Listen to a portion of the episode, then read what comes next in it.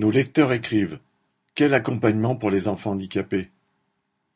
Après mes six premières années d'AESH, accompagnante d'élèves en situation de handicap, comme contractuel, j'ai pu signer en 2016 mon CDI qui m'a permis de gagner un centime brut de plus par mois. Depuis douze ans que je travaille, la situation des AESH n'a pas changé.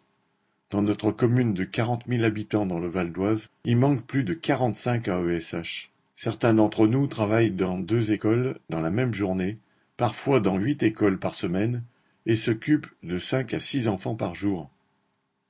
Nous sommes payés moins que le SMIC, mais on nous impose des formations et des réunions en dehors de notre temps de travail, parfois le mercredi après-midi ou en soirée, et une fois par semaine le midi. Les conditions d'accueil des enfants sont de plus en plus délirantes.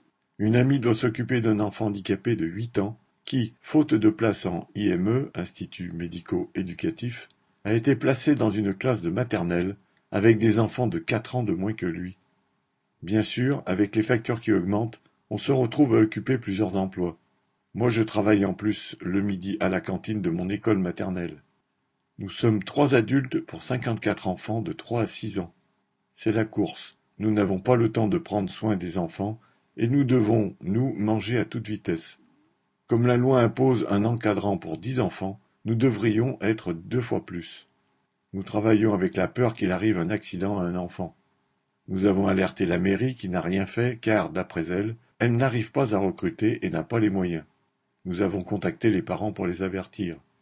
Les pouvoirs publics nous utilisent et savent à quel point nous sommes utiles.